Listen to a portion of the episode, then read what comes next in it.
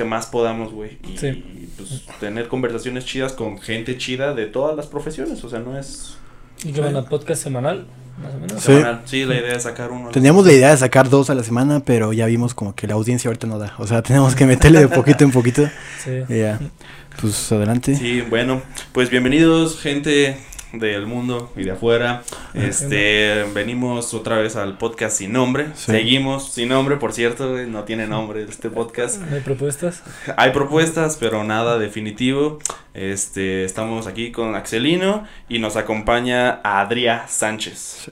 El primer invitado este extranjero que tenemos en el podcast. El podcast sin nombre internacionalizándose. Exacto. Y no lo sabíamos hasta ahorita que hace 10 minutos que nos conocimos, ya vimos ahí que, que eres de España, cabrón. ¿Cómo, Sí, cómo no, estás? pues, un gusto ser el, el primero. Sí, güey, qué chingón. Y ojalá lleguen un chingo más, güey. Para... Pues a ver, de una vez eh, entrando en ese tema, pues cómo, cómo llegas a México, qué hace, me- nos contabas hace un momento que eras de Barcelona, Sí, sí. qué sí. haces aquí en Morelia, Michoacán, güey. Ah, pues yo ya tengo, ya voy para los seis años aquí en Morelia.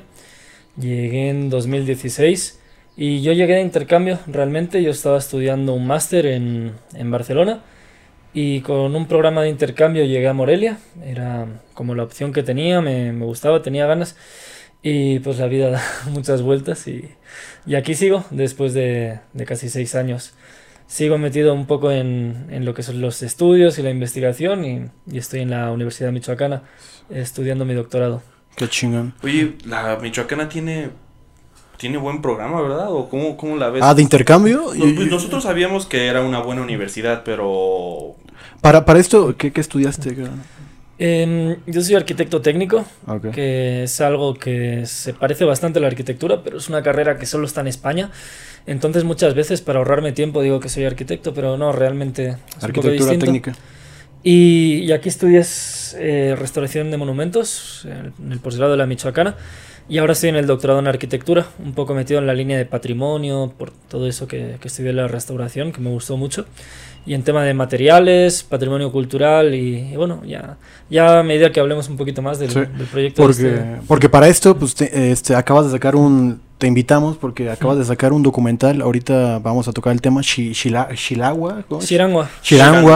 Este, ahorita vamos a tocar el tema. De, va un poco de lo que nos estás hablando. Sí, pero esta parte está interesante. Eh, ¿Dónde reside la diferencia? ¿Cuál es la diferencia entre la arquitectura normal a la arquitectura técnica? Ah, ya. ok, eh, en España están las dos carreras, está Ah. la arquitectura y la, la arquitectura técnica.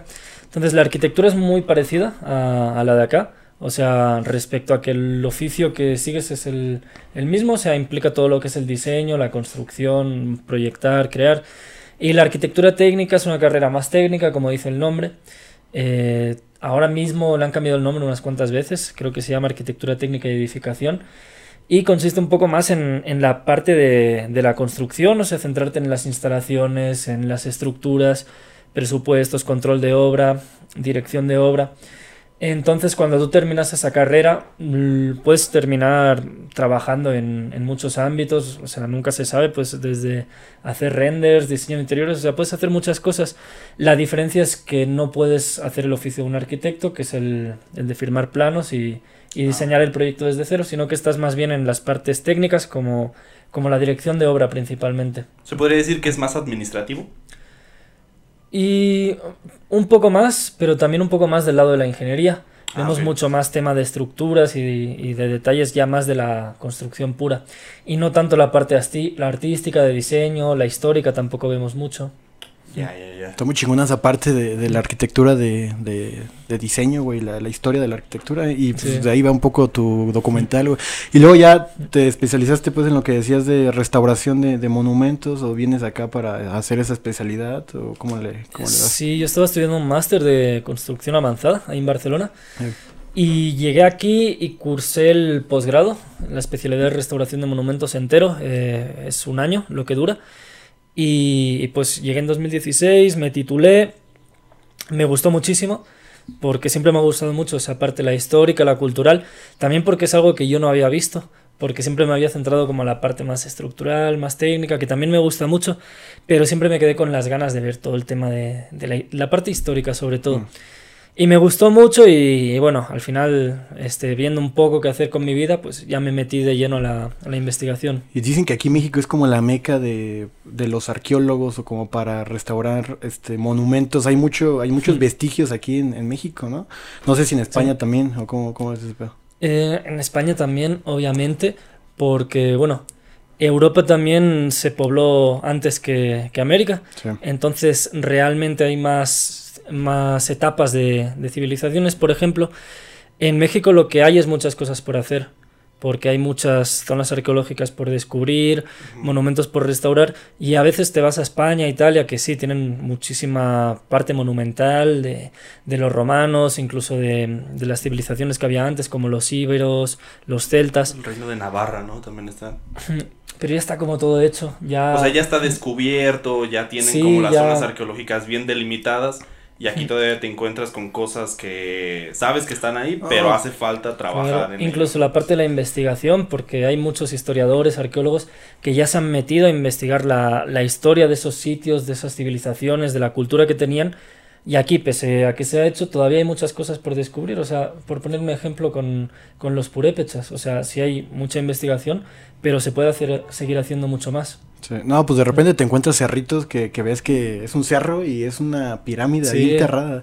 Aquí en, aquí en Michoacán pasa eso y de repente la otra vez vi que era una huerta de aguacates y, Sí, nosotros... era un, una- un monumento histórico. Cuando estábamos con todo el tema de las redes sociales, de- del documental, eh, hacíamos algunas publicaciones y como llegamos a grabar unas zonas arqueológicas, investigamos un poco y leímos que en Michoacán hay 1800 descubiertas. Pero ¿cuántas se pueden visitar? ¿Como Pues cuatro tres, o ¿no? cinco? Sí, Que está Pues, este, las yacatas en Están las de Sinsunzan, las de Iguazio, Iguazio. En- en- Eh, No, no, Sirahuén está el, el, el Sirahuén, no me acuerdo. el, es el lago. Pero es que yo vi en tu documental, tuviste una parte en Sirahuén, ¿no? Donde estaba... No, era. Bueno, tenemos unas tomas de Sirahuén, pero hay unas de zona arqueológica que son. Se llama Tres Cerritos, están el, cerca de. Cuitzeo, Sí, Cuitzeo, sí. Pero perdón. también el lago, sí. Sí, sí, sí. No, man, Sí, somos, no, somos no. mexicanos, somos michoacanos. Sí, bueno, pero no nos dedicamos a eso. sí, sí. Pero Sí. sí. Fíjate, para poner en contexto, este, bueno, Adrián acaba de sacar un documental. Este, eh, no, no, no, no entendí bien. ¿Lo hizo como en- por, por proyecto de la escuela o cómo nace? El proyecto se llama Shira, Shirangua. El documental, sí. Se llama Shirangua y es el término purépecha eh, para raíces. Sí. Y tú argumentas, por lo que dice en tu descripción de YouTube, que unas raíces que están cayendo en el olvido y a las que debemos eh, retornar para que para perder no perder nuestra Sí. identidad. ¿De dónde sale esta esta idea? ¿Cómo surge como esta idea de pues de adentrarte en este mundo purépecha y buscar como en la eh, pues estos restos arquitectónicos? Sí. Bueno, la palabra purépecha era también porque creíamos que nos daba como esta parte muy cultural, incluso cierto gancho al proyecto. Pero realmente nosotros es lo que hacemos porque, bueno, en este documental ha trabajado un equipo y hay una parte que, digamos, somos los más académicos, los que venimos del mundo de la investigación, somos estudiantes. Y hay una parte que es la que hizo todo lo que es la, la edición, la grabación, el montaje, esas cosas que ustedes comprenden mucho más que yo. Pero digamos que a ellos lo- los contratamos con, con dinero de un proyecto que, que nosotros teníamos, de Ya. académico. Entonces al final esto es lo que hacemos nosotros siempre, o sea, desde la investigación, desde el estudio, desde el análisis, desde el laboratorio, pero siempre como que queremos retornar a los orígenes, porque a nosotros lo que nos gusta es la arquitectura vernácula. La arquitectura vernácula es la arquitectura tradicional, la arquitectura de los pueblos, la que usa los materiales locales, los recursos de la región. Y a nosotros eso nos encanta y no solo para los purépechas, porque pues hemos grabado en muchas regiones de Michoacán, no solo nos centrábamos con las trojes, sino la vivienda de adobe, el bajareque, que está más en tierra caliente o en la costa. Pero nosotros creemos que es necesario que al final, pues, el sistema actual nos impulsa y nos obliga a construir con, con materiales industrializados, con acero, con concreto, que sí cumplen su función en muchas cosas, pero no dejan de ser contaminantes, no dejan de crear una arquitectura que es igual en todas las partes de, en cualquier región del mundo, o sea, vas a encontrar las mismas losas de concreto, los mismos castillos, columnas, o sea, ustedes entienden un poquito por dónde voy, Sí. y esta arquitectura tan tradicional tiene mucha más riqueza. mm, por la parte cultural, por la parte histórica, por, por la historia de las familias que han, que han habitado durante pues, siglos realmente.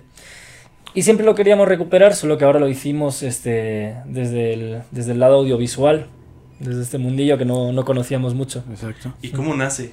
O sea, ¿cómo nace la idea de hacer el documental? Porque está muy bueno. O sea, de Sí. hecho, nos dos nos dimos a la tarea de ver el, el documental y a nosotros nos gusta el cine. Entonces encontramos cosas, la verdad, muy bien hechas. En la parte de investigación, pues yo creo que está muy bien Sí. hecho. Pero aparte, en, en la parte visual, está padre. O sea, se ve, se ve muy bien el documental. ¿Cómo nace la idea de hacer un documental?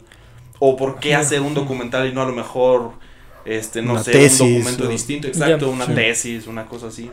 Eh, pues, la verdad, todo sale a partir de. Bueno, todo se gesta a partir de finales de, de 2020. Mm, Nosotros decidimos participar en un concurso de proyectos internacional eh, de un congreso con muy buena reputación, que era un congreso de durabilidad de materiales, que al final es lo, lo que hacemos nosotros muchas veces, o sea, estamos en el laboratorio, en el laboratorio de materiales, y analizamos los materiales de construcción, publicamos nuestros artículos, nuestras tesis, todo ese rollo que es muy cerrado y muy científico. Entonces decidimos participar y era un proyecto, era un concurso de proyectos de cooperación al desarrollo, entonces debía incluir como toda esta parte social, cultural, de ayudar a las comunidades, de buscar un, un beneficio común, aparte del estudio de los materiales, porque al final no deja de ser un congreso de materiales, no podemos presentar algo que no tenga nada que ver con, con la temática. Esto fue como alrededor de septiembre de 2020. Entonces nos reunimos un grupo de estudiantes de, la Universidad de Michoacán y también de, de la Universidad Internacional Jefferson y escribimos el, el proyecto. Eh, Fuimos pasando fases, nos fue muy bien, lo tuvimos que redactar, presentar, defender en inglés y llegamos a la fase final. Entonces competíamos contra dos proyectos más, uno en Nepal y otro en República Dominicana, que pues la verdad andábamos ahí con mucha precaución, o sea, eran muy buenos proyectos, pero nos llevamos el, premio, quedamos en primer lugar y con eso conseguimos una financiación de 5.000 euros, que está muy bien, se podría, al final fueron como unos, así con las comisiones y eso, fueron unos 120.000 pesos aproximadamente. Entonces para nosotros fue como un sueño, de decir, o sea, estamos, eh, o sea, todos sabemos la situación en las que están las universidades autónomas o estatales aquí en México, Sí. en que los estudiantes no tenemos ningún tipo de recurso ni para ir a congresos ni nada, y de repente pasamos a tener todo esto. Entonces, lo primero que hicimos, comprar equipo para el laboratorio, comprar un dron, mm, poder gastar en, en el trabajo de campo y no tener que pagarnos los nosotros, los alumnos, sino pagar nuestros viáticos y todo. Y ya habíamos incluido una partida que era de poder documentar mediante redes sociales, medios audiovisuales, algunas cosas del trabajo de campo, de los materiales. Pero solo lo habíamos introducido, o sea, no pensábamos hacer un documental para nada, o sea, nunca se nos hubiese ocurrido.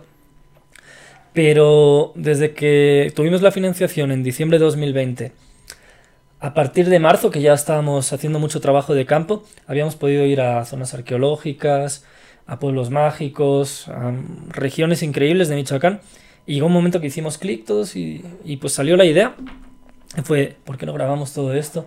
Claro. Tenemos el equipo, ya tenemos un dron bastante bueno. Tenemos este, contactos que nos pueden ayudar en, en todo este tema de, de la grabación, la edición, el montaje. Pues vamos a hacerlo. Y, y salió así un poco de la nada. Tengo que decir que me inspiré en un amigo que también es investigador y participó en un documental del, del Paricutín. Entonces la, yo creo que saqué la idea un poco de ahí, pero también de... Fue orgánico. De la decir. experiencia, ¿no? Sí, Sí. De, de vernos ahí, decir, todo este material, o sea, la gente lo tiene que ver, porque es increíble. ¿Y cómo pasas tú a ser el director? O sea, ¿por, Sí. qué, por qué te pones tú en, en la posición de director? O sea, estabas dentro del equipo de la investigación. Porque Sí. a mí me parece magnífico cuando hay documentales así y los directores no son... so- Son, son los que los investigadores, los Ya, que se sí, metieron en la Porque a lo historia. mejor, o sea, a lo mejor alguien en tu posición de que dijera, pues yo me dedico a la investigación y todo esto, Sí.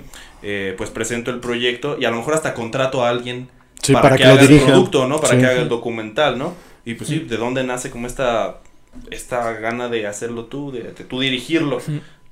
Em, bueno, mm, yo no me veía como, como director, eso fue surgiendo.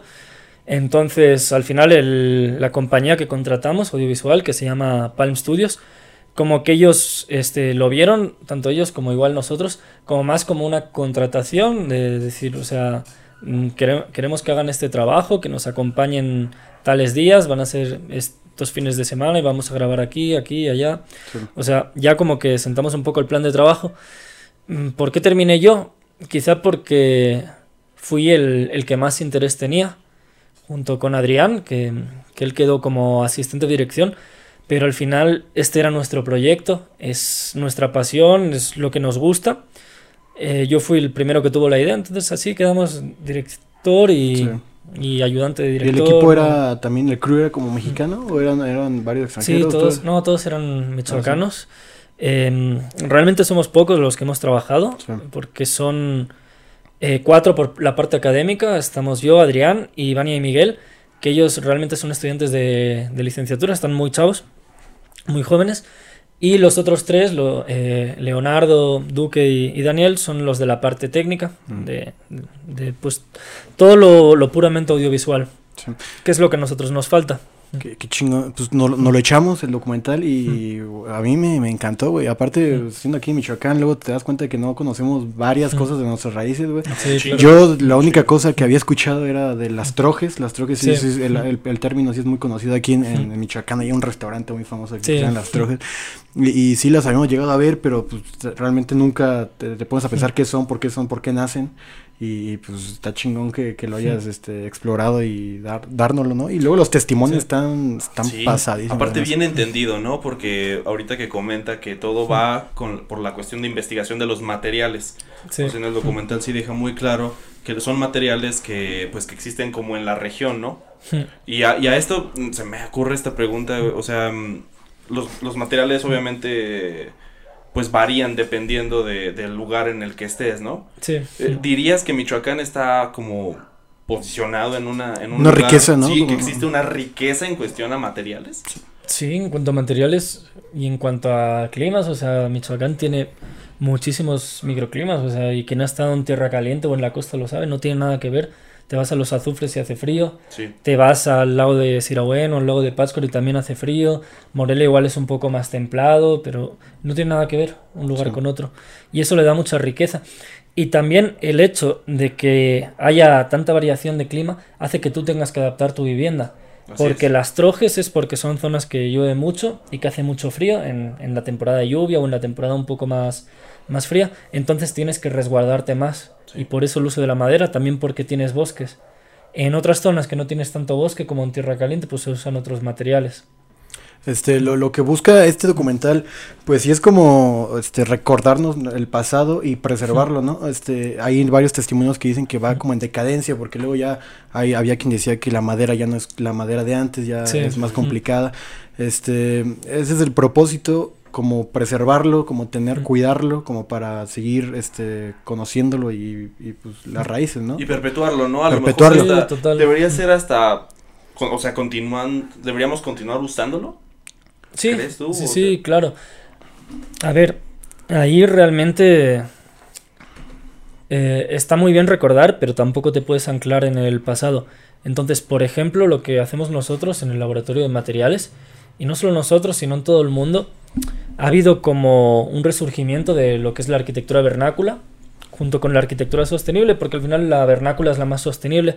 ¿Por qué? Porque usa lo que hay en el lugar, entonces no tienes costos de transporte, no tienes que generar grandes emisiones de, huella de carbono, porque, pues, por ejemplo, el adobe es tierra cruda, no tienes que cocer, no tienes que producir cemento o materiales que son muy contaminantes como, como el acero.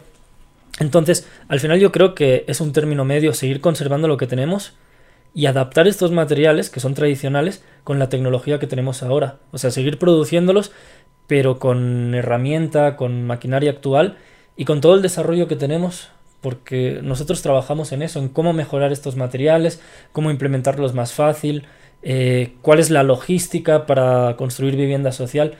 Y hay muchos proyectos que pues lamentablemente apenas se están iniciando en la última década, lustro, pero es el camino a seguir, porque pues el cambio climático y, toda esta situación es algo ya prácticamente irreversible, entonces lo que menos impactemos sobre el medio mejor.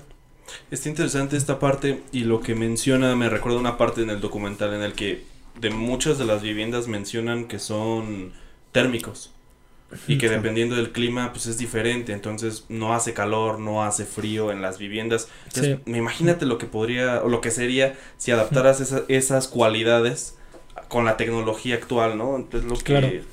No, a mí me, encantó ese documental, güey, porque yo de hecho vi varias casas de, de Adobe, creo que en las de Adobe, y pues yo, yo he tenido familia en, en, en Acuizio, tuve familia, en Villamadero también, y me recordó tal cual esas casas y lo que decían de que se adapta, o sea, afuera el frío, pero en la casa está como bien cálido, o sea, y si hay mucho calor, adentro está como eh, rico, pues, o sea, como que es un material, pues, que se adapta y, te hace, hace, pues, estar cómodo, ¿sabes? Este, ¿tú cómo ves ese pedo, o sea... Pues yo en lo particular, este, mi línea de investigación ahí en el doctorado es la vivienda de Adobe, es mm. lo que ah, más me gusta y, lo que más veo. Y, y sí, en las mismas comunidades, lo que nos ha tocado mucho ver es que, bueno, aparte de todo el trabajo del documental, por ejemplo, nosotros con los alumnos, con los tesistas, con los de licenciatura, los llevábamos a hacer levantamientos de la vivienda para documentar todo esto desde la parte más arquitectónica. Entonces hicimos levantamientos en Tierra Caliente, en Ario de Rosales y en algún lugar más, de levantar 20, 30 casas por, por localidad. Y hablábamos mucho con las familias y muchas viviendas también ya como que habían hecho sus añadidos con concreto, que si unos baños, que si esto, que si lo otro. Y muchas veces se arrepentían porque decían, no, es que me construí una recámara de concreto porque creía que era mejor, porque el adobe ya es como antiguo, no nos interesa. tiene un estigma como de, aquí lo catalogamos, exacto, es lo que te iba a decir, como de pobreza, como que lo, lo minimizas, como que es de pueblo, ¿no? Como que sientes que pues, ocupas el, concreto, lo, lo, actual, no sabes, pero... Pues, sí, y el concreto es un material mucho más contaminante que tiene una vida útil muy corta, de 50, 70 años. Y al final eso son dos, tres generaciones, o sea, si tu idea es que crear una familia, que tus nietos puedan vivir ahí, todo eso, ¿para qué? La vas a tener que tirar, generar más costes, más contaminación. Y lo que comentaba antes, por ejemplo, no hay que ceñirse solo, hay que seguir construyendo en Adobe. Ya no mucha gente construye en Adobe. También tiene sus, sus debilidades, o sea, porque, o sea, ocupas un gran espacio para construir los muros, los predios cada vez son más pequeños. Pero, por ejemplo, hay una, una técnica de arquitectura de tierra que es bastante actual, debe tener unos 20, 30 años, ahora igual me estoy tirando un triple, pero va por ahí, que es el BTC y el BTC es un ladrillo de tierra, pero en vez de secarse de de moldearse y secarse al, sol, como sería el adobe, se compacta con una prensa hidráulica o, incluso con una prensa manual. Y eso te da un ladrillo, como si fuera un ladrillo cerámico de, de 30 por 15, que es mucho más resistente que el adobe, resiste mejor la, la humedad, tiene mayor resistencia a compresión, a tracción. O sea, es un material, digamos, con tecnología actual, pero que es no es contaminante, igual que el adobe, y a base de tierra, tomando un recurso local, donde se trata un poco de cambiar el chip de... Mucha gente también piensa eso, que es de pobres, construir con adobe o construir con tierra, y no, o sea, lo que somos son, somos pobres de mente más bien si pensamos así. ¿Por qué, ¿Por qué se fue quedando el adobe? No sé, ¿por qué no, no, no continuó? O, fue a partir de la industrialización de los materiales? Sí. Que ahí empezó como el cambio. ¿O, sí, por qué no pues, seguimos en esa Pues a partir sobre todo de la Segunda Guerra Mundial. Em, fue cuando, a partir de la Segunda Guerra Mundial fue cuando se potenció todo lo que es la tecnología, o sea, no solamente la construcción, sino la electrónica y todas ellas y el concreto entró súper duro. Pero no solo en México, sino en todo el mundo. Obviamente entró antes en Francia, en Inglaterra, en, Estados Unidos. Pero, por ejemplo, en España, que también veníamos de una guerra civil, llegó tarde, llegó en los 50 y en México también llegó sobre los 40, 50, pero llegó para quedarse con todo. Porque, obviamente, el concreto tiene sus desventajas, que sea contaminante y todo eso, pero para construir estructuras prácticamente no hay nada que resista más o que te permita construir este, edificios en gran altura o, o grandes auditorios. Entonces, sí, es un material que tiene muchas bondades, pero pues nos está pasando como con todo que hasta hace unos años no sabíamos el impacto que estábamos generando y que estábamos acabando con los recursos. Ahorita hay nuevos materiales, ¿no? He visto que hay como ya estructuras metálicas, este, como entrelazadas, que ya ah, suplen como el, concreto, ¿no? Como que más, más como algo que, pues. algo que se busca mucho es como generar concretos que sean más ecoamigables, más verdes. Y eso es algo que hacen muchos de mis compañeros en, en el laboratorio de la Universidad Michoacana. Yo no sé casi nada de concretos porque no es como mi línea ni, ni mi especialización. Pero sí, hay muchas formas de impactar, ya sea, por ejemplo, sustituyendo los, los áridos, lo que son los agregados, la grava, la arena, por áridos reciclados de demolición, por ejemplo, o de procesos de la industria, o metiendo aditivos como podría decirte uno las escorias de alto horno, que por ejemplo se generan en, en, las plantas siderúrgicas que hay en Lázaro, o por ejemplo baba de nopal, o sea, hay muchos materiales que se pueden usar como residuos de, de la industria, de la producción agrícola, y que al final pues ayudan a, a que el material pues siga siendo, o sea, sea un poco menos contaminante. En todo eso se marca un poco la diferencia. Pues es como replicar lo que dices en tu, en lo que, lo que hicieron en nuestros antepasados, ¿no? Utilizar los recursos actuales como para pues, sustentar pues el, la construcción. Qué, chingón. Este... Sí, es interesante porque al final, o sea, el concreto puede tener una vida útil corta o algo así, pero ¿qué vas a hacer con los residuos de una edificación que demueles? O sea, pues por lo menos los aprovechas. Sí. Mm. No, y por ejemplo ahí en el documental se ve de una señora que que vivió toda su vida, creo que como cuatro generaciones en una casa y luego como diez años antes se salió y como que la dejó abandonada. Y ves que la misma naturaleza se la está comiendo otra vez por, por ser de adobe, o sea, eh, algo que igual sí pasaría con el concreto, pero creo que a, mucho, en mucho más tiempo, ¿no? Claro, el, concreto, pues, o sea, el proceso de reciclaje es complejo y más si es concreto armado porque tienes que separar el acero y las armaduras de lo que es este el mismo el mismo bloque que se crea a partir del cemento y los áridos. Y justamente esa señora me acuerdo que le habían construido una casa de concreto sus hijos porque ya estaba mayor y decía que no estaba a gusto que tenía mucho calor porque eso era turicato es tierra caliente y, y, está duro el calor por ahí eso está interesante vamos a hacer una pausa sí pausa ah. eh, está muy perro cuando ves un documental y ves que el director es, es, es todo menos este director de cine. A mí me encanta, por ejemplo, no sé si vieron, no sé si viste el documental de Presunto Culpable.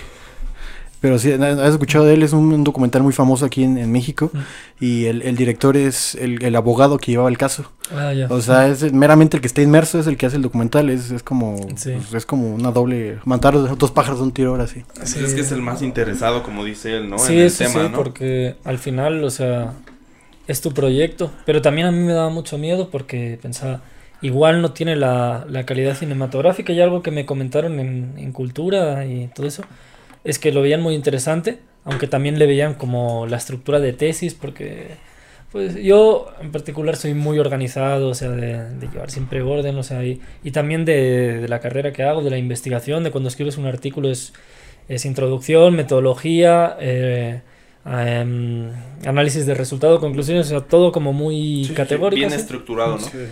Y, y, yo sabía que eso iba a estar bien, o sea, que, que iba a seguir un orden, que se iba a poder entender, pero me daba miedo el, el tema de, de, la calidad. Yo sabía que las tomas de dron están increíbles porque el chico que las tomó es muy bueno en eso, es fotógrafo, pero yo no sé nada, o sea, me decían corrección de color, yo no sabía, o sea, qué color queda mejor, yo lo veía, no, no le notaba la diferencia mucho, realmente. Sí, por lo mismo este director también, o sea, él dirigió la película, pero ya después contrató un director de cine que le hizo un retoque pues al, documental. Pero no, te quedó perro, o Sí, quedó bueno. Sí. Es interesante cómo, cómo te vas a, o sea, cómo fue tu experiencia recorriendo cada pueblo, cada zona en la que están, porque el documental va así como por materiales, ¿no?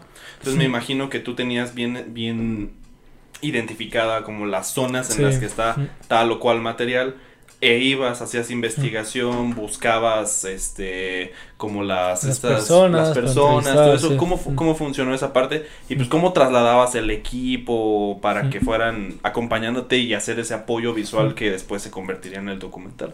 Pues una parte ya, ya la conocíamos, este, yo y mis compañeros, porque pues como digo, nos dedicamos a eso, entonces hemos trabajado igual en algunas de esas regiones y habíamos hecho nuestro trabajo de campo. Sabíamos también por, por los acercamientos que habíamos tenido con la universidad, pero muchas otras fueron casi de improvisar, de decir, oye, tenemos que conseguir aquí, pero no conocemos a nadie, entonces, ¿qué hacemos? Vamos, nos presentamos ahí a ver qué surge. Y a veces era así, pero a veces también otras surgían de, pura casualidad o, de conocer gente, de hablar.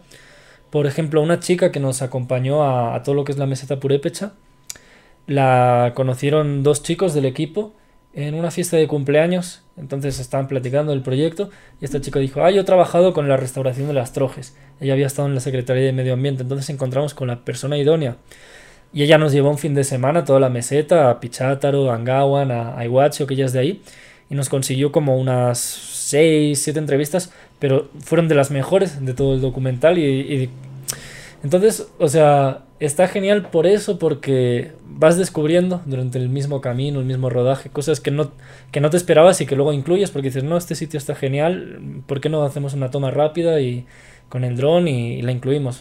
Sí, va, va saliendo, pues siento que es como la magia del documental, o sea, tienes que adaptarte. Sí, existe esa Tienes que tener el ojo. También, o sea, la experiencia te puede traer algo que va a salir de repente. ¿Y cómo te encontraste a la gente? O sea, ¿cómo, o más bien, ¿qué te parece la gente de, de estas regiones? Ah, muy bien. Sí. Sobre todo en, en la meseta purépecha o en Tierra Caliente, por cómo nos recibieron y lo bien que comimos también. Fue increíble. Eh, en general muy bien, porque la mitad de los entrevistados como que eran contactos que teníamos de la parte también un poco más académica, expertos en materiales, doctores de la universidad, para dejar también la parte científica, porque tiene esas dos partes el documental, y la parte de las personas, la parte más social, la experiencia pues, pues la verdad fue muy buena, de hecho no, no tuvimos ninguna mala experiencia, todas las entrevistas fueron muy, muy interesantes. La mayoría de los entrevistados nos invitaban a comer. Genial. Incluso terminamos en una boda purépecha cuando fuimos a, grabar a la meseta. Y, y, no, todo, todo buenas, buenas experiencias. Para que vengan a Michoacán, ¿no? Que luego tiene ese estigma muy cabrón de, de, de, lo peligroso que puede llegar a ser. Pero pues Michoacán tiene esa fama también de, de ser ahora sí que, como dice el, el spot del alma de México, ¿no? Michoacán y tiene, como tú dices, un chingo de microdiversidades, microclimas, tiene todo para hacer, tiene costa. Y, o sea, Michoacán es una chulada de estado que luego siento que no se le reconoce tanto. El, yo no entendí por qué, porque cuando hablo incluso con, con, otros mexicanos de otros estados y me dicen, ay, ¿tú dónde estás? Digo, en Morelia, en Michoacán. Se quedan como, wow, pero ahí está muy feo. Y yo, no, no sé, como si fuera el único estado donde hay narcotráfico. Exacto, sí, ¿no? Pero aparte la gente, la gente de, de estas de estas comunidades de repente tiene fama como de ser un poquito más cerrada o que a lo mejor no ven con buenos ojos a pues, como a los este a las personas de afuera, ¿no? Y por lo que dice él, pues, los trataron bien, te recibieron padre y todo. Pero también hay que puntualizar que cuando íbamos a zonas que realmente sí son más cerradas en algunos aspectos. Siempre fuimos acompañados porque cuando fuimos a, Tierra Caliente, en el municipio de Turicato, ahí fuimos a una comunidad bastante aislada, que era difícil llegar, no, no puedes llegar en, un carro normal, tienes que llegar en, camioneta, en jeep o algo así, porque el camino es de brecha. Ahí vamos con alguien de la comunidad. Y, y sí siento que se vería raro si hubiésemos llegado de la nada. De hecho, no es un sitio que, que, se, que se pues. conozca, no es turístico. Y cuando fuimos a la meseta también íbamos con personas que habían trabajado ahí, aunque yo creo que en la meseta hay pueblos que están mucho más acostumbrados al, turismo por los monumentos que tienen, por la gastronomía. Pero, pero claro, o sea, eh, también hay como que tomar tus precauciones, pero si uno va con buena intención, además llevamos como las cartas de la universidad y, todo eso, por cualquier cosa que pudiera pasar, pero, pero nunca tuvimos ningún imprevisto ni, ni nada así. Ok, y este, entonces este proyecto pues ya le das fin, ¿no? O con, este documental, este, y tienes alguno otro pensado, dices que estás haciendo tu doctorado, este, ¿qué, otra cosa se puede, qué otros monumentos te gustaría, qué otros proyectos te gustaría investigar, adentrarte, o no sé si aquí en Michoacán mismo o en ya otra parte de México, incluso otra parte del mundo, no sé. No, pues sí espero seguir trabajando en, en Michoacán.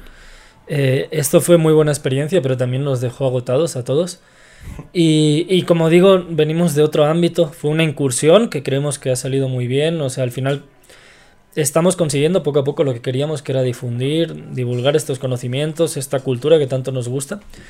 Pero yo, por ejemplo, en lo personal ahora me voy a centrar en terminar mi doctorado y en cosas que pueden sonar muy aburridas como escribir artículos o terminar mi tesis. Sí, no, ahorita le vas a descansar pues del... Pero así es la, la carrera científica y, y, a mí me gusta mucho. Y mis compañeros creo que seguimos un poco en esa misma línea. Algunos están viendo qué, qué van a hacer, si siguen estudiando, si, si buscan cierto trabajo para tener estabilidad. También están terminando la licenciatura, Vani y Miguel. Sí. Entonces yo creo que ahora haremos como un stand-by. Y nunca se sabe. Este, de hecho, a mí me gustó mucho incursionar, pero de momento tomaremos un, un, break. Y al proyecto sí le queremos dar seguimiento, ver si es posible meterlo en algún festival. Eh, más proyecciones, que ya tenemos algunas ya pactadas, y, y, todas las que se puedan, porque a nosotros nos interesa. Al final es, es darle voz al proyecto. Sí. Mm. Qué chingón, pues eh, siento que ese es como el, el, propósito que debe tener ya bastantes este proyectos este como documentales, como dar una gira de, de festivales y, y, ahora sí que darlo a conocer a, a la más gente posible. Sí. Porque pues es algo muy cabrón, o sea, enseñar la cultura desde una, una zona, güey, es como... Es como muy, muy chingón, pues, ese pedo. Y aparte sí. de lo que platicábamos hace rato es de que, pues, hay un chingo aquí, ¿no? O sea, hay demasiado que ah, sí, ¿no? La descubrir, que, que, investigar, hay un, hay un montón de cosas que no sabemos y también siento que falta un poquito de apoyo ahí, ¿no? ¿Cómo ves? O sea, estos financiamientos, por ejemplo, por lo que por lo que entendí, pues es a través de un concurso que ustedes sí. ganaron y todo, pero la, la, universidad propia no tiene el financiamiento para que ustedes llevaran a cabo un proyecto no. de investigación de esa índole. No, y el financiamiento fue externo y en este caso fue internacional. El congreso se, se celebró en Barcelona. Que eso también es, bueno, también es bueno porque nos va a dar una visibilidad, se va a proyectar en, en otros lados. Claro. Y no deja de ser un, un producto de, del proyecto que ganamos. Entonces, desde Barcelona también le van a dar como visibilidad, lo van a publicar en sus redes. Justamente estamos tramitando eso. Qué padre. Y generar más visitas y. Bueno, más que las visitas, digamos que las personas conozcan. Sí, sí, sí. De ir compartiendo pues ese conocimiento sí. que ustedes obtuvieron ahí, ¿no? Sí, igual el, el que ahora tenemos en, en, YouTube, visible podríamos decir, es el, el estándar, pero tenemos una versión subtitulada para pues, que cualquier persona a nivel internacional lo, lo, pueda leer. No, y hay mucha gente interesada en la cultura mexicana. O sea, aquí en México te encuentras extranjeros de, de cualquier país que, que están inmersos en, en, en, en, buscar estas actividades culturales, en, en irse a los sí. pueblos. Siento que es el México pues es un país muy atrapante. Como que de Europa vienen mucho a su primer su primera parada para, en Latinoamérica es México, ¿no? Sí, suele ser. Sí. Y en España pues ni se diga, o sea, en España también tiene una gran diversidad. Vi que como que España es, es el primer país que tiene más patrimonios culturales de la humanidad. Ay, ahora no sé si es el primero o el o como el segundo entre Italia, tercero, entre Italia, Italia España, eh, China creo que también tiene bastante y México es de lo del también sí, como el cuarto, Latinoamérica quinto. creo sí. que es el, el es el, el, el, que tiene, el que tiene sí. más. Sí. Eh, eh, o sea, pues México es, es, es muy diverso y turísticamente. Que no, que no, sabemos todo lo que hay. O sea, porque imagino, porque hablando, por ejemplo, específicamente de la cultura purépecha, pues cuántas cosas no sabemos todavía, ¿no? Sí. Cuánto nos falta por descubrir e investigar lo que decía hace rato. Y él, por ejemplo, estamos hablando de, de cultura, perdón, de, de arquitectura, ¿no? Específicamente, pero si, también si avanzamos a no sé, a lingüística, a cuestiones culturales y sociológicas, pues también vamos a encontrar un montón sí. de cosas que, claro. pues, que investigar y que buscarle, ¿no? Sí, a mí me late mucho eso de los purépechas, yo como que sí me gustaría de repente investigar, no, no, no te late meterte ya más, porque estábamos platicando con Miguel de que este documental viene como de, como una etapa después de la de los purépechas. Bueno, los purépechas son los que utilizan las trojes, ¿no? O sea, como que fueron los que. Eh, sus aldeas, sus, sus, sus sociedades de aldea, aldeanas. No, no he investigado tanto, pero. Sí, pero también es algo muy. Pero no sé si es algo que se dio después de, de la colonización o, sí. o antes, pero probablemente tendrían tipologías parecidas aunque también el ensamblaje de las maderas y, y por cómo es la unión, sí. yo creo que es que ahí las técnicas también de la hora de la madera probablemente venían un poquito más de Eso sí se me hizo impresionante porque yo, yo, no sabía, ahí dice en el documental que, que no usan clavos, no usan no, nada, no. que es un ensamblado de madera. Es como un Lego realmente. Ándale, sí, como sí. bloques, como ensamblarlos ahora sí. Y... Sí, y cada tablón que tiene una troje era un puro árbol porque sacaban, Exacto. digamos, la madera del, del corazón y eso nos lo explicaba un un, un artista de la madera, ahí sí. en Pichátaro, que trabaja mucho la madera, nos decía que sí, o sea, que cada troje pues serían pues ¿cuántos tablones puede tener? Fácil, unos 30 o así, pues eran 30 árboles. Sí. Y luego también venían los cimientos, ¿no? Que eran con roca, ¿no? Que, Sí. Ah, o creo que era para el adobe, no me acuerdo, que para que no se... Para los dos. Para que no subiera la humedad, y, o sea, estaba increíble, increíblemente Sí, porque tanto la madera como la arcilla la tienes que proteger de la humedad porque es como el enemigo número uno, porque la madera se pudre y, y pues el adobe o la arcilla se desmorona. Sí. Entonces siempre tienes que tener una base para protegerlo. Sí, está muy Fíjate que me surgió una duda ahorita. El adobe es el que se hace con caca, ¿no? no, no siempre, no siempre, pero... Pero sí, o sea, sí se hace... es que yo tengo como un recuerdo así... De, que de niño siempre te, dicen, te dicen como de que, ves una pared de adobe y te dicen, no la toques porque es de caca. No, y sabes qué, yo como que recuerdo que fui a un campamento en alguna parte de también de aquí del estado en donde nos pusieron a hacerlo como en un pozo eh, de tierra y, como que a, aplastarlo con los pies o algo así. No, no, no estoy bien el proceso, pero entonces sí se hace con, con excremento. Se le puede poner, no es necesario. O sea, al final el adobe es, es, arcilla, lo que es la, el lodo, que se conoce comúnmente. Mezclado con, bueno, al final es el barro mezclado con agua para que se moldee, porque le da la plasticidad. Y se le ponen aditivos, entonces lo más común es ponerle paja para que al secarse no se fisure. Pero también le puedes poner muchos estabilizantes. Uno es el estiércol, pero otro muy común podría ser la baba de nopal o sobre todo la, la cal pero no necesariamente tienen por qué llevar estiércol, pero es algo que sí le da, le da buenas propiedades. Sí, estaba muy chido en el documental porque había un testimonio de un señor que, que pues él se armó su, su casa con Adobe y pues prácticamente pues gastas nada más el esfuerzo. O sea, ya dice que luego sus hijos o las nuevas generaciones pues se hacen de su dinerillo y pues ya compran todos los materiales, los albañiles para el colado y todo eso.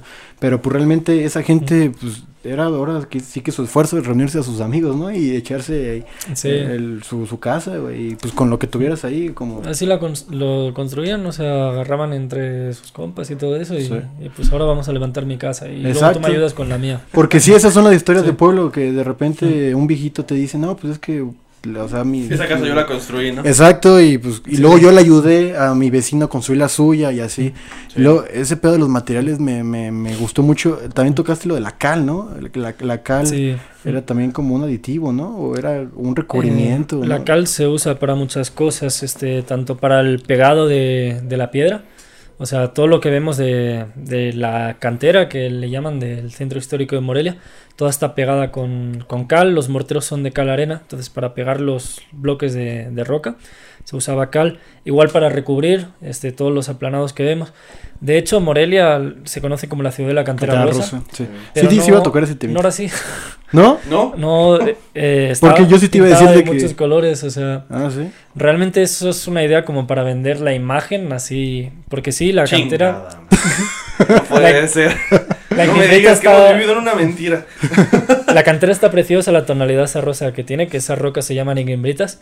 Pero antiguamente, o sea, cualquier construcción, un templo, una casa, un palacio, eh, las casonas estas españolas, iban recubiertas, iban recubiertas con un mortero que era de, de cal arena y luego lo pintaban y podía ser cualquier color, así como Guanajuato, por decir.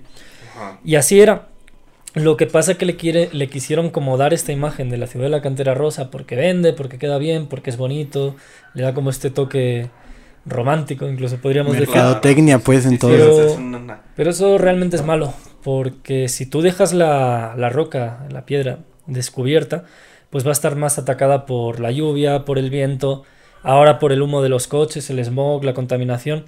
Entonces, por eso muchos de los edificios se ven bastante deteriorados. se ven cafezosos. En Morelia porque, o sea, no está protegida la humedad al, al no tener, digamos, un recubrimiento, porque, bueno, hasta hace poco había mucho tráfico, ahora ya cortaron ciertas calles, las peatonalizaron.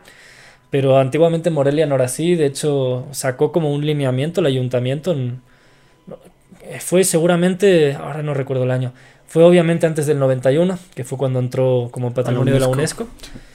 Quizás serían los años 80, 70, no sé, no, no me la voy a jugar tampoco. Sí, no. Pero sí había un lineamiento del ayuntamiento de que por favor este, quitaron todos los aplanados y recubrimientos de las casas los vecinos, que estaban obligados por ley. Pero mínimo sí, la cantera sí era de aquí o no me digas que la trajeron de otro país. No, sí, sí, sí, sí, claro. Sí, e-, ese tipo de rocas se llaman ignimbritas mm. y, son las que se encuentran en, en, Michoacán. Hay varias canteras cerca de, de Morelia, a las, a las afueras. Y, o por ejemplo en Talpujahua hay mucha cantera, se produce mucha. Hay, hay varias regiones del estado donde se produce. Oye, fíjate, eh, tú eres español eres de Barcelona. Sí. Bueno, considerando, por ejemplo, eh, la arquitectura de Barcelona, que es también, que es muy padre, también es una ciudad, una ciudad muy bonita, también con un estilo gótico así muy interesante. Este, ¿cómo ves la arquitectura de Morelia, de México en general? O sea, ¿cómo la ves? Porque también es mucho se hizo tratando de replicar el trabajo pues, pues es colonial, es colonial. totalmente colonial, ¿no? Sí. Pero, pues, como lo ves? Por ejemplo, lo hicieron en chiquito, lo hicieron más grande. Por ejemplo, dicen que Morelia es una copia de Valladolid, ¿no? O sea, o de Salamanca, no me acuerdo de dónde. O Valladolid. Sí. Sí, dicen que muchos españoles que vienen aquí dicen que pues, les recuerdan todas estas ciudades coloniales. Pero en chiquito. Pues, como yo había escuchado como que, la fake, como, que, ah, como, que, como que se parece a Valladolid, pero Valladolid está más grande. Está sí, siempre dicen pues que está más chido lo de España, pero o sea, porque hubo un sincretismo, ¿no? Así de, de, las dos propuestas, ¿no? Pero, o sea, no, no, no, no, meramente es igual a España, ¿no? Pero es que no puede No, había ciertas variaciones por el tema de los materiales o por la mano de obra también. Al final, a los que ponían a trabajar eran a, a los indígenas, entonces no construían exactamente igual o hacían algunas adaptaciones. Y eso es lo que le da riqueza. Bueno, a mí me encanta la, arquitectura colonial, este, la arquitectura vernácula de, aquí de Michoacán, de México, igual que también me encanta la arquitectura histórica de, de, Barcelona o de, las, o de otras ciudades de España.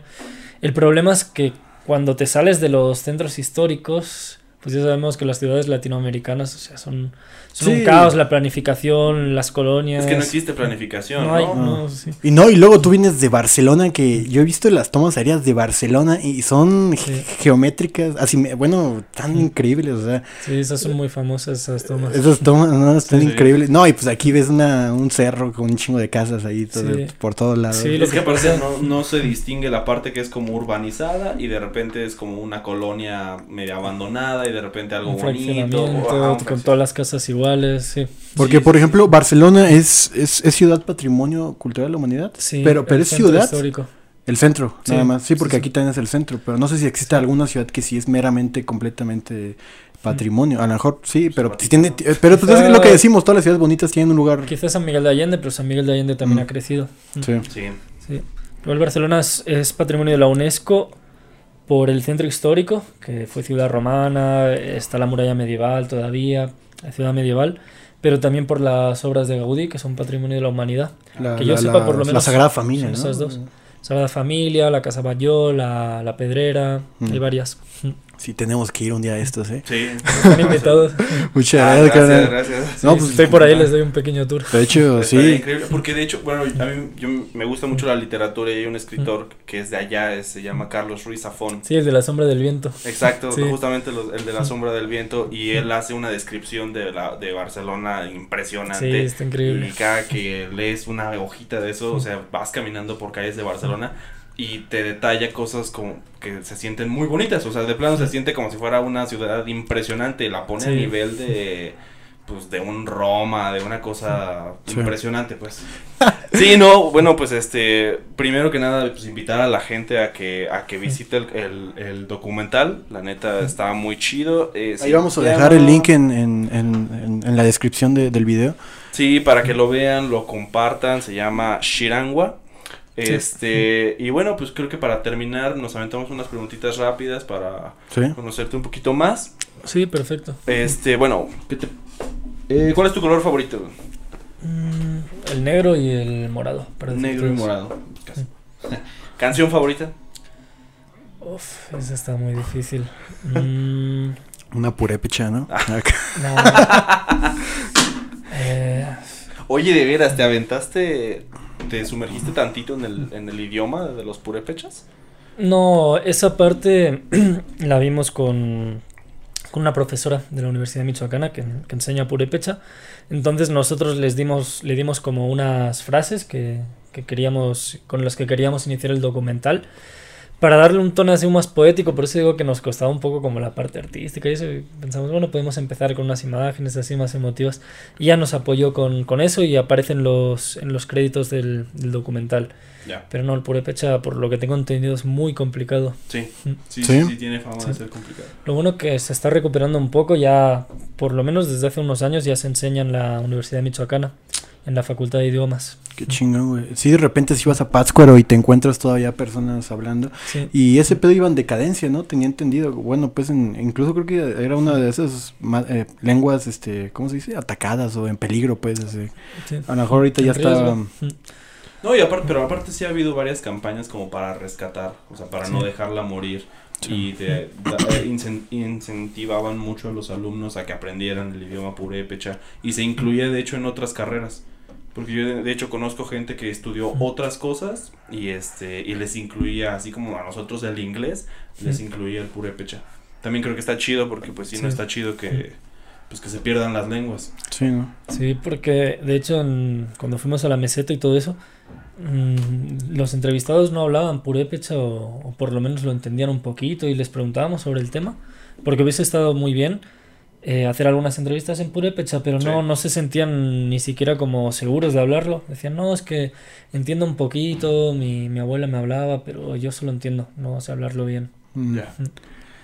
Pues, y pues eso se traduce también en luego pues, lo que decían ahí, de que, también ya sus hijos no construyen las, las trojes, ya se van divagando pues en, sus cosas. Esta decadencia generacional que se va dando, ¿no? O sea, conforme van pasando los años y las generaciones van perdiendo tradiciones y formas de ser la lengua. Sí, y, entonces pues decíamos que ese era como el objetivo principal, ¿no? De, de, tu documental, como preservarlo, o sea, que esté ahí y, adaptarlo un poquito pues a, la actualidad, ¿no? Sí, sí. Pues nosotros hemos puesto como nuestro granito de arena, porque al final somos estudiantes y, y hemos hecho un poco lo que estaba en nuestro poder, que era documentar y mostrar algo. Ahora, para revertir toda la situación tienen que entrar autoridades, tienen que entrar instituciones, los que tienen el poder, el, recurso y los medios. Nosotros pues lo poco que hemos podido apoyar pues hemos intentado sacar este proyecto adelante. A mí, a mí, bueno, pues es que a mí, te digo, me causa mucha nostalgia, bueno, porque pues sí, o sea, te, te encariñas o con lo poco que conoces de, de, las culturas. Me tocó hace poco ir ahí a la meseta por a Tocuaro que es donde hacen las máscaras y también este pues los papás de, generación y generación. Y pero también siempre dicen no ya mis hijos esta generación la de ahorita como la de la tecnología como que sí es muy despegada muy ajena a lo que era sus, sus, antepasados y pues también esas máscaras eran son increíbles son, son obras de arte completamente. tienen unas tomas muy buenas de las máscaras ahí sí, precisamente con un artesano de Charapan que pues se dedicaba a hacer máscaras Estaban muy increíbles. Entonces, hermano, canción favorita. ah, pensé una Maggot Brain de Funkadelic. No es muy mm. conocida. No, bueno, sí. ¿Ah, sí? No, yo, no, la conozco. Ah, no, la verdad no. Ok, eh... No, es que acá escuchamos puro Luismi, güey. el Buki y todo ese fe.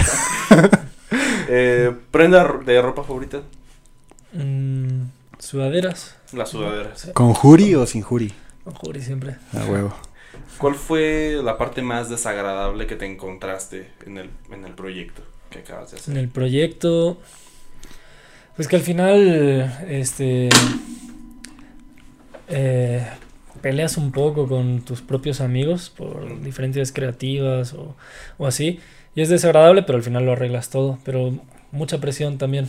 Por peleas como por respetar tus ideales, ¿no? Porque tú quieres que el producto vaya hacia un lado, hacer algo, y ellos a lo mejor están tienen una idea distinta o cómo. O por la misma logística, es, difícil gestionar todo un grupo de, de personas, en, cada uno tiene como sus actividades, su vida y, y al final era complicado porque era algo que hacíamos los fines de semana, porque habíamos decidido cada uno tiene su trabajo entre semana, entonces vamos a hacer esto fines de semana.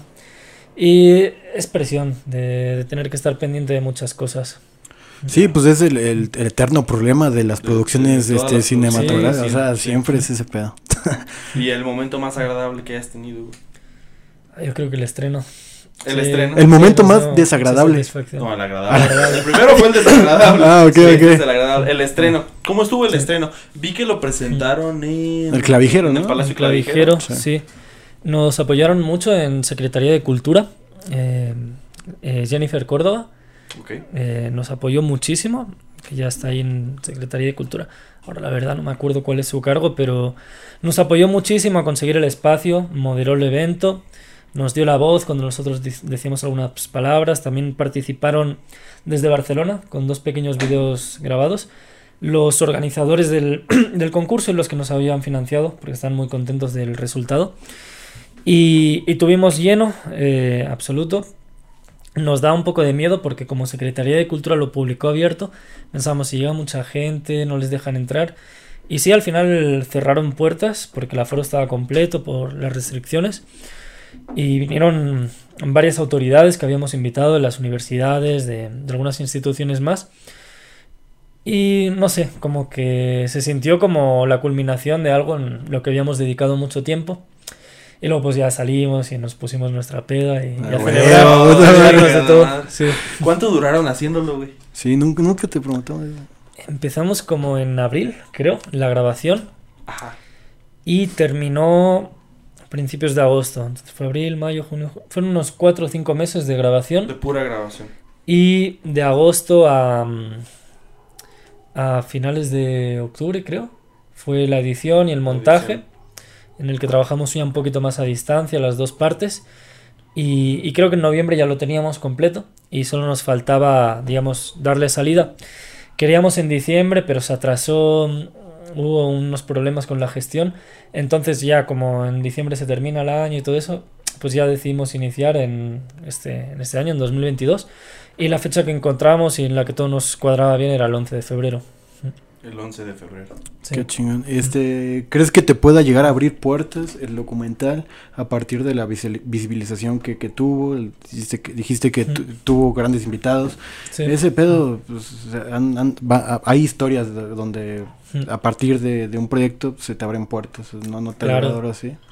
Sí, pues como decía, nosotros no, no hemos sacado nada, digamos que puede ser económico de, este proyecto, porque le hemos invertido más dinero, incluso de la financiación que teníamos, hemos tenido que invertir nosotros en este proyecto, pero tampoco somos tontos, sabemos que esto siempre, siempre es un apoyo en, nuestra carrera, y aunque hagamos cosas distintas, no deja de ser publicidad, no deja de ser currículum, conexiones, contactos que haces, y en lo particular, por ejemplo, yo que me encamino más hacia la carrera de la investigación, lo que más está valorando ahora, por ejemplo, el CONACIT o el Sistema Nacional de Investigadores, es la difusión libre de la ciencia, la ciencia abierta. Entonces todo esto genera pues conferencias, genera este, participación en, en, congresos, genera noticias que se publican y todo eso no deja de ser algo que, que nos apoya en, en, nuestra carrera. No, pues que la neta que chingón, güey, y ojalá sí, pues sí sea así, ojalá sí te abra un chingo de puertas esto, porque aparte el, ah, pues el producto sí está muy bueno, el documental estuvo... Ah, sí, este... A, a, partir de, de, que pues, tuviste esta experiencia de, de, productor y de dirección, ¿no, ¿no te dan ganas como de seguir en ese ámbito? Eh, a veces se te abren puertas en la vida que ni, ni pensaste en tocar y, y, sale algo chido. Y te digo, yo, yo he tenido gran admiración por directores que no son directores. Y este, por ejemplo, tuvimos una, una invitada, güey, la segunda invitada que tuvimos en el podcast, era una reportera. Y pues los reporteros tienen un chingo de, de, de, de historias en, su, en su trabajo y varias de ellas, o una de ellas nos, nos contó que, que, la quiere llevar como a un documental, a un cortometraje. Este, o tú fue como una experiencia única y aparte ser director y productor, o crees que sí podrías este, seguir en ese rubro, eh, pues de algo que me di cuenta es que me gusta mucho como gestionar proyectos y, y si pues me va bien en el futuro y puedo invertir y, producir otros proyectos. No tienen por qué ser iguales o pueden ser encaminados siempre a lo que es la difusión de la cultura y la ciencia. Pues sí, ¿por qué no? De hecho, con Adrián algo que pensábamos es que podemos hacer formatos distintos, como por ejemplo ahora hay, hay mucho festival de cine únicamente de dron y tenemos el equipo del dron, tenemos a Adrián que lo maneja súper bien. Entonces igual no hace falta hacer un documental, pero podemos este documentar mucho de lo que hacemos en campo o los trabajos científicos con, con video de dron y hacer como pequeñas cápsulas y darle salida. Es una idea que tenemos. Sí, porque ahí lo tienes, o sea, ya no, ya no es como que una tarea ir, sino como que ya estás yendo por aparte y aparte pues ya lo vas a grabar, pues ya lo, puedes mostrar. Es que aparte lo audiovisual es algo que ahorita está cabrón en todos lados, Ya todo, o sea, se graba en Todas las, En todas las carreras siento que es un recurso que se puede utilizar de mil maneras, de mil formas, y pues siempre va a estar ahí, ¿no? Entonces, durante tu carrera te puedes encontrar con en diferentes niveles en los que digas, puta, pues esto está bueno para hacer eh, un documental, para hacer un stop motion, no sé. Sí, o formatos más simples, porque es lo que ahora lo que ahora genera eh, más ventas incluso porque ahora la, la, cultura es mucho más de consumo rápido. Entonces pues yo por ejemplo no tengo TikTok pero sé que es lo que más vende y, y, lo que está como más en la onda. Y son videos muy cortos porque la gente necesita consumir consumir consumir. Entonces pueden ser formatos mucho más simples. Sí pues los catálogos incluso nuestro primer invitado de hecho era un fotógrafo es un fotógrafo que este hizo un catálogo de algunas esculturas que estaban de hecho exhibidas en Palacio Clavijero. Entonces también es un recurso interesante o sea, porque los eso se hace con la arqueología. La gente que descubre cosas después se pasa para hacer un catálogo fotográfico de esos de esos descubrimientos, ¿no? Entonces, si tienes como a la mano ese recurso, pues por qué no usarlo, ¿no? Sí, pues la adaptación, ¿no? A lo, a lo que venga, a las nuevas tecnologías, a lo que esté pegando, así como tú dices, este, y siento que el gran mérito de todo es la difusión, así, o sea, ¿qué, más que, que, a tu proyecto lo vea millones de gente? O sea, es, lo por... pero con que sean unos pocos miles ya... No, exacto, pero pues, o sea, nosotros como michoacanos, yo, yo lo tomé muy, muy personal ese documental, güey, porque pues sí me enorgullece que, que, se haya hecho, ¿no? Está, muy chido. y qué bueno que lo vea la mayor cantidad de gente posible, ¿no? O sea, cuanto se pueda llegar. Sí. Y pues sí, güey, que, que, que, esperemos que sigan habiendo espacios para, o, proyectos que sus financien estos proyectos, güey, que, que son muy chingones, güey. Luego de repente vemos pura, pura cosa basura, güey, en, en, todo, güey, y que se le dé difusión a esto está, está verguísima. Simón. Y pues yo creo que nada más que agregar, ¿no? Este pues ahora sí que agradecerte por, por haberte jalado un rato aquí al podcast sin nombre, está medio cagado el, nombre, güey, pero... ah, ya lo encontrarán o yo creo que ya lo van a dejar así. es lo que estábamos... Bueno, sí, no, hay que buscarle, ¿no? Estamos buscando, a, ver, qué pasa. Eh, pero pues sí, muchísimas gracias por aceptar la invitación, güey, por venir a compartir, güey. Y pues, no sé si quieras este, dar tus redes para que te sigan, para que sigan tu trabajo o... Bueno, yo redes no, no uso, pero, pero las redes del proyecto las pueden encontrar como Shirango Documental tanto en Facebook como, como en Instagram. Este, pues ahí vamos creciendo poco a poco. Y sobre todo, pues que vean el documental si les interesa, claro. Eh, también si ponen Shirango o Shirango documental en. Ahí lo vamos a dejar. va a ser la primera búsqueda porque no es como una palabra que tenga mucho resultado realmente. Y, y, nada, este, muchas gracias por la invitación. No, pues a Muy a gusto. Sí, ah, qué bueno que la pasaste bien. Mi primera aparición en un podcast. Y... Está todo bien, ¿no? Quién sabe si la última, pero no, sí, sí. ¿Cuánto le pones de calificación? Vez, no, 10 de 10. 10 de 10. Sí, sí. No pues, pues ahí, pues ahí dejamos las, las redes sociales de, de, de, de todo. Venga, no, no. Y este, ahí dejamos las redes sociales y pues muchas gracias por vernos y pues nos vemos en el próximo episodio.